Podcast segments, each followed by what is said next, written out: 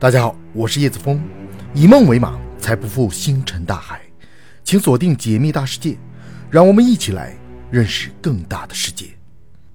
今天我们来聊恐龙。地球是宇宙中一个普通而又特殊的星球，在这颗淡蓝色的星球上，无数生物构建起了一个繁茂的生命世界，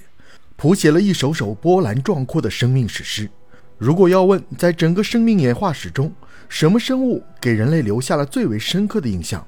大多数人的脑海中应该会瞬间出现一种生物——恐龙。在像《侏罗纪公园》这样的科幻电影中，恐龙以其庞大的身躯、狰狞的外表，折服了许多不同年龄阶段的观众。而在观影的同时，一个疑惑难免会在心头浮现：既然恐龙曾在地球上出现过，那么未来……它有没有可能像电影中一样再次出现呢？答案是有可能，但还需要一个非常重要的前提：一场史无前例的大洪水。在科普内容井喷的当下，恐龙灭亡的原因，相信大家都已经清楚。六千五百万年前，那颗直径十公里左右的小行星就是罪魁祸首。然而，几乎很少有人会提到恐龙是如何出现的，而他们又是怎样一步步登上霸主宝座。统治地球长达一点六亿年的呢？关于恐龙所有的一切，都要从两亿多年前的中生代开始说起。中生代是显生宙的第二个时代，该时代又被分成了三个纪，分别是三叠纪、侏罗纪以及白垩纪。恐龙称霸的就是中生代的后两纪。不过，虽然说恐龙是侏罗纪和白垩纪的霸主，但它们并不是出道即巅峰，也有一段潜伏发展的阶段。而三叠纪。就是他们暗暗积攒力量的阶段。这段时期，恐龙的数量非常稀少，仅占陆地动物群的百分之一到百分之二左右。而之所以会出现这种情况，一方面是因为恐龙此时刚从主龙类的一个分支中演化出来，在自然界中并不是优势物种，天敌众多；另一方面，恐龙是一种喜欢温暖潮湿环境的爬行动物，但在三叠纪中后期。地球上这种环境实在是太少了，大部分地区都不适合恐龙生存，也就是说，环境制约了它们的繁衍发展。很多人不知道，在恐龙刚刚出现的时代，地球的陆地环境和现在有着极大的不同。那时的地球环境完全可以用恶劣一词来形容，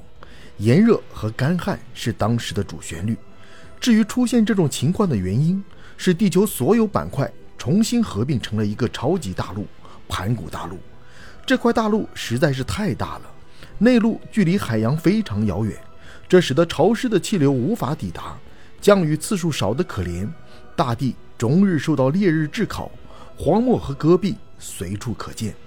本应极寒的两极地区也全无冰川的痕迹，炎热和干旱成为了常态。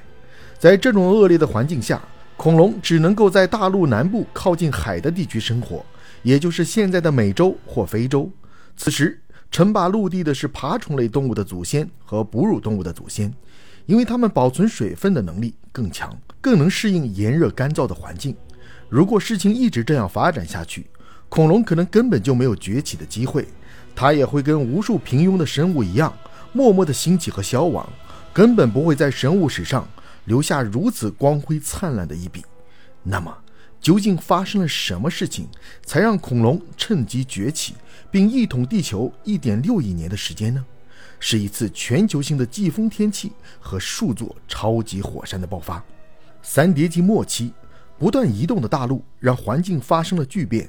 大量的水汽从古太平洋地区涌入原本干旱炎热的盘古大陆，超级季风气候由干燥转向了湿润，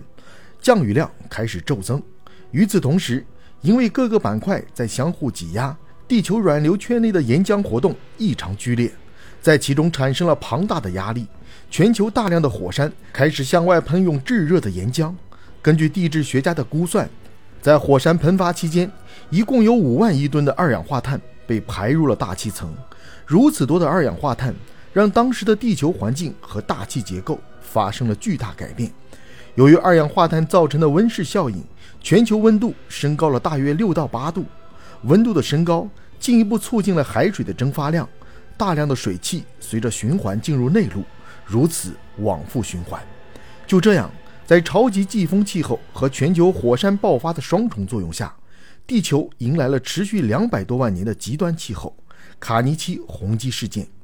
在此期间，雨水填满了江河湖泊，也充分浸透了盘古大陆，使得原本干燥炎热的环境变得温暖潮湿。大批生物因此巨变，退出了历史舞台，而恐龙则趁机侵占了这些生物的生存空间，并快速发展，